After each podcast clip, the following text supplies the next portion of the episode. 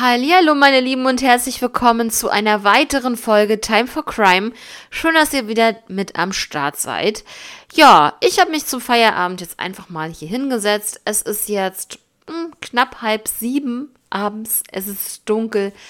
Heizung ist aufgedreht und ähm, ich habe meinen schönen Kuschelpullover an und ja, ich dachte mir, let's go, let's Fetz. Also, ähm, ja, heute die 216. Ausgabe. Ich freue mich sehr und ja, würde mit euch das Wochenende einläuten wollen und habe heute für euch zwei interessante Fälle wieder dabei. Dieses Mal aber Jane Doe-Fälle. Ja, gleich zwei an der Zahl aus dem Jahre 97 und aus dem Jahre 86. Und ja, Starten wir doch gleich in den ersten Jane Doe-Fall.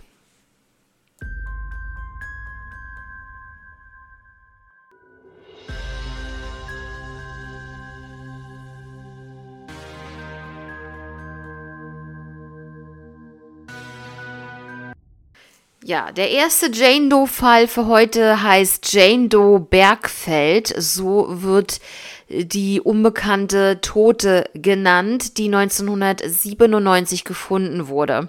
Und zwar am Abend des 2. Juni 1997, das war ein Montag, da fand in einem Waldstück ein Motorradfahrer, der und dort unterwegs war, die La unbekannte Tote, die Leiche, und zwar am Hemecker Weg in Altena Bergfeld.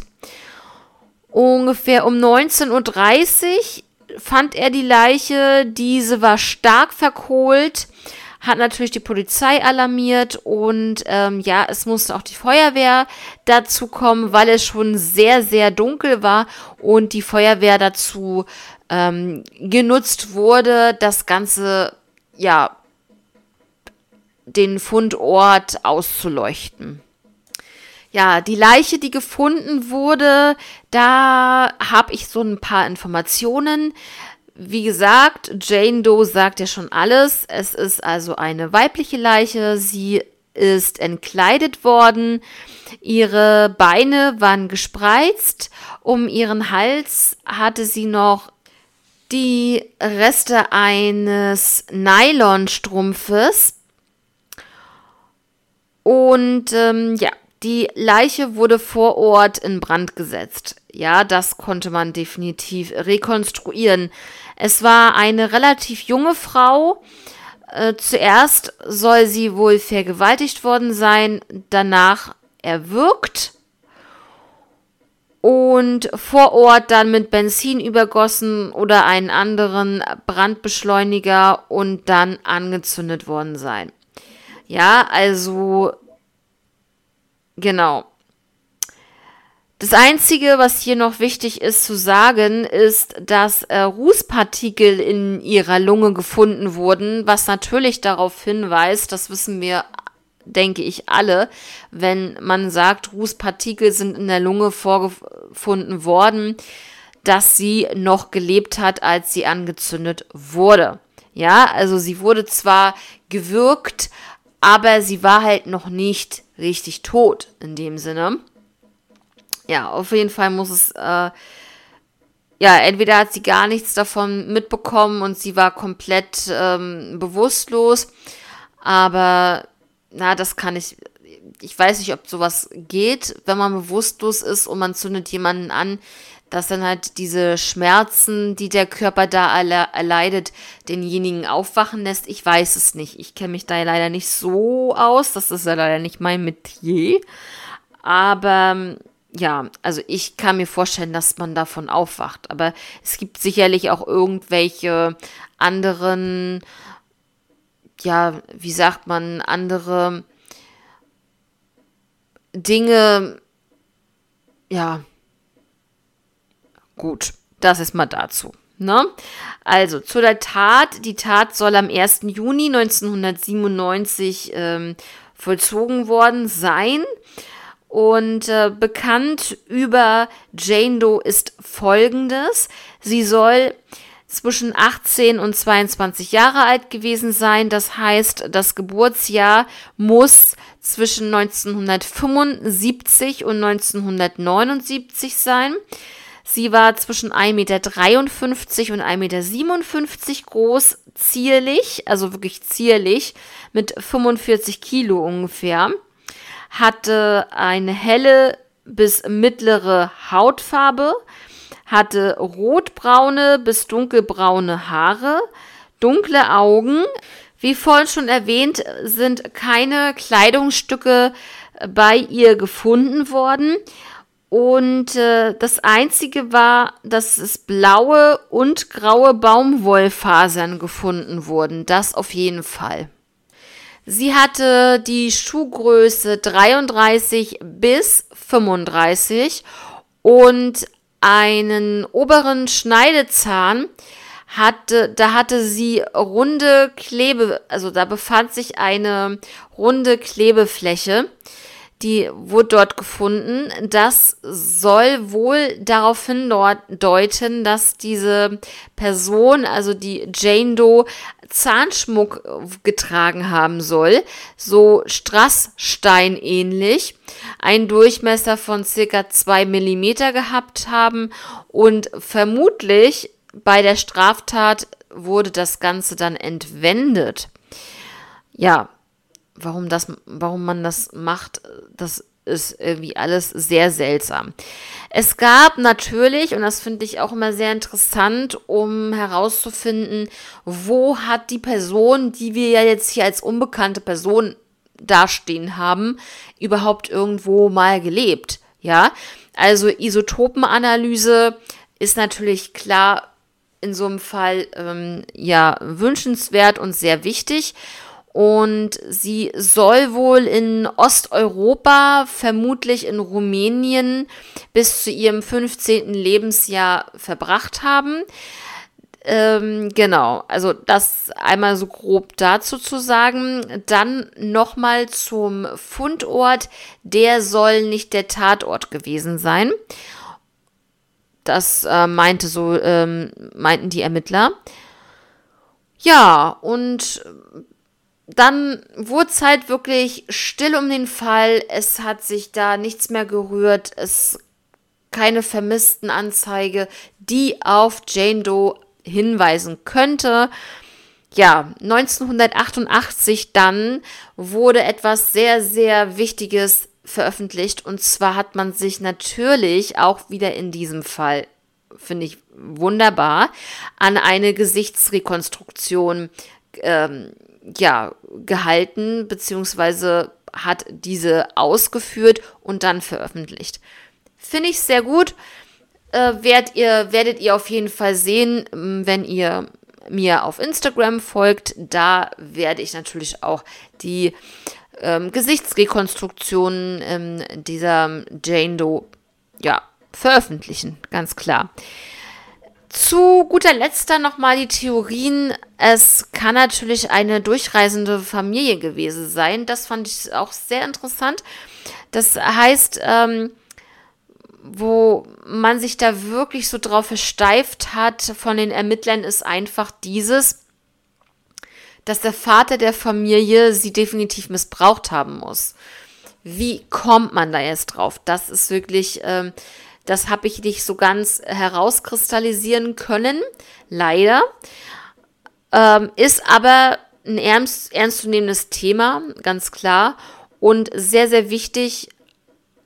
Aber wie es dazu kommt, dass die Ermittler das denken, das äh, ist mir bis jetzt immer noch schleierhaft. Die zweite Theorie ist, dass es eine Familie aus der Region ist und äh, oder war weil dieser ja außerhalb abgelegene Platz ähm, schwer zu finden ist für jemanden, der von außerhalb kommt. Der würde das gar nicht ähm, finden. Der wüsste gar nicht, wohin, um dorthin zu kommen. Ja, es sei denn, es ist wirklich ein Zufall, aber selten. Ja, Leute, und zu guter Letzt noch ähm, zum Abschluss zu sagen, in diesem Fall, die Akte ist weiterhin offen und es, es gibt eine Belohnung von 2000 Euro. Ja, Ne? Also es zeigt sich so, es kristallisiert sich so ein bisschen raus, dass diese Jane Doe vermutlich in Osteuropa, in Rumänien vielleicht gelebt haben könnte, bis zu ihrem 15. Lebensjahr. Ich finde das ähm, sehr interessant. Und ihr wisst ganz genau, ähm, meistens ist es so, man muss ja erst einmal die Person ermitteln, die jetzt hier verstorben ist, um dann den Täter zu finden. Ja, das dazu, Leute. Ja, wir gehen sofort in den zweiten Fall. Es ist die Jane Doe St. Leon Roth, ja, mit Bindestrich, Leon Roth, aus dem Jahr 1986. Denn da wurde auch eine Leiche gefunden, und zwar am 16. März 1986, nähe eines Parkplatzes der B auf der B6. Und zwar heißt der Parkplatz Weißer Stock. Das ist so die Fahrtrichtung Mannheim-Heilbronn. Und ähm, ja, vor allen Dingen St. Leon Roth, Baden-Württemberg ist das. Und diese Frauenleiche, die dort gefunden wurde, war stark verwest, schon, ja. Und ähm, man geht auch hier davon aus, dass der Fundort nicht der Tatort sein kann. Todesursache wurde in diesem Fall leider nicht veröffentlicht. Na, wir wissen alle, das kann natürlich sein, dass was internes ist, ähm, was Spezielles und das halt nur der Täter wissen kann. Ja, oder Mitwissende vielleicht. Ja, zu dem Zeitpunkt, es war Frühjahr bis Herbst 1985. Es wurde aber nachher richtig eingegrenzt. Ja, also bis zum Herbst eigentlich gar nicht mehr. Denn ähm, der Mord soll zwischen dem 1. Januar 1985 und dem 16. Juni 1985, also in, in diesem halben Jahr, ähm, stattgefunden haben. Man muss dazu sagen, dass äh, ja, stark verweste Leiche ist klar, weil es fast ein Jahr später gefunden wurde. Zu den Daten ähm, der Jane Doe St. Leon Roth die Jane Doe war zwischen 27 und 33 Jahre alt, als sie verstarb. Zwischen 1,55 und 1,65 groß, hatte die Blutgruppe A, trug äh, eine Zahnprothese für den Oberkiefer, finde ich auch sehr, sehr wichtig. Und gerade in diesem Alter ne, ist das sehr auffällig, glaube ich. Sie trug eine Bordeaux-rote Hose, ein hellrotes T-Shirt, weiße Freizeitschuhe in der Größe 36 und an ihrem linken Fuß hatte sie ein Lederbändchen und sie hatte auch einen Ring am Finger und zwar ähm, waren das drei geflochtene Drähte, sollen das, sollten das so darstellen. Und zwar in Gold, in Silber und in Bronze. 2009 ähm, wurde dann äh, von der Uni Freiburg ein Weichteil oder eine Weichteilrekonstruktion des Schädels durchgeführt. Auch hier also in diesem Fall. Die Oberkieferprothese wurde dann unter anderem auch in einer Fachzeitschrift veröffentlicht. Na, das ist wirklich immer sehr, sehr gut, wenn man äh, sowas, äh, gerade in solchen Fachzeitschriften, die ja wirklich, denke ich, gut gelesen werden von den jeweiligen zum Beispiel Zahnärzten oder Kardiologen oder was auch immer. Und ähm, es gab auch hier eine Materialanalyse und hier wurde auch, also hier wurde festgestellt, dass der Bereich Osteuropa ausgeschlossen sein muss, dass diese Jane Doe ja aus westeuropäischem Gefilde kommt. 2011 wurde dann auch nochmal eine Isotopenanalyse von den Knochen, Zähnen und Haaren durchgeführt. Das heißt, äh, man konnte halt sehen, dass ähm, diese Jane Doe mehrfach den Wohnort gewechselt hatte, längere Zeit in den Benelux-Staaten gelebt haben muss und in den letzten zehn Monaten möglicherweise sogar in Großbritannien gelebt hat. Ja, das konnte man alles dadurch feststellen, finde ich halt immer wirklich sehr, sehr interessant. Wirklich, was man da alles rausfinden kann. Und äh, ja, Belohnung hier in diesem Fall sind wir bei 5000 Euro.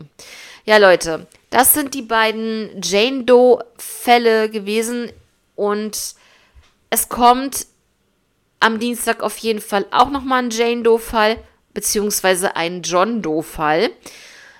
Kann ich euch definitiv schon sagen, weil ich habe es ein bisschen vorrecherchiert und nehme das jetzt alles so nach und nach für euch auf.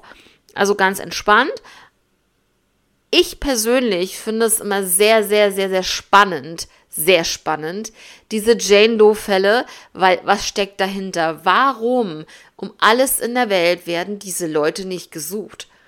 Es muss ja irgendwo ein vermissten Fall sein und es wird ja auch immer gecheckt, ähm, was, ähm, was an vermissten Fällen in welcher Region ist oder wie auch immer. Ich, äh, ja, Deswegen sind für mich diese Fälle sehr, sehr spannend und mega interessant. Und ich hoffe für euch natürlich auch, ja, wird euch jetzt auf jeden Fall ins Wochenende entlassen. Ich wünsche euch ein wundervolles Wochenende und ähm, ja, dass ihr ja gesund und munter am Dienstag wieder bei mir seid, würde ich mich sehr freuen, wenn ihr dann wieder einschaltet. Ja, also, mehr kann ich jetzt gar nicht dazu sagen. Und äh, würde sagen, passt alle auf euch auf, bleibt mir gesund und bis Dienstag. Macht es gut. Ciao.